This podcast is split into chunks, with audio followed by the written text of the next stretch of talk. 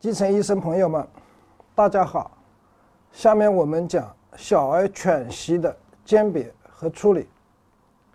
引起小儿犬息的常见原因有支气管哮喘、支气管肺炎、哮喘性或者是犬息性支气管炎、毛细支气管炎、其他病毒性肺炎，比如说腺病毒肺炎、合胞病毒肺炎、甲流等。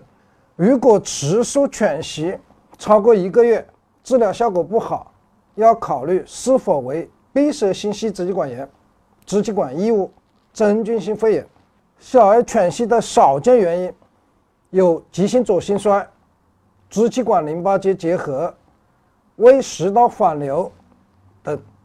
支气管哮喘的诊断标准：第一条，反复发作的犬息，至少三次以上，病毒感染或者是接触过敏源可以诱发。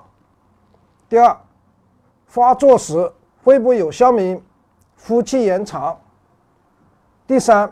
有哮犬家族史，或者是特应性病史。特应性病史是指湿疹、过敏性鼻炎。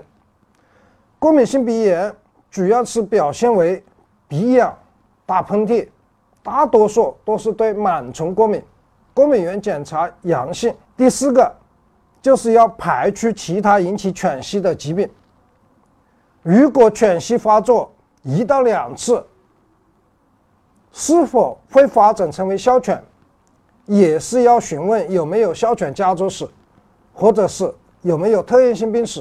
如果没有，它可能五岁以后就会不犬。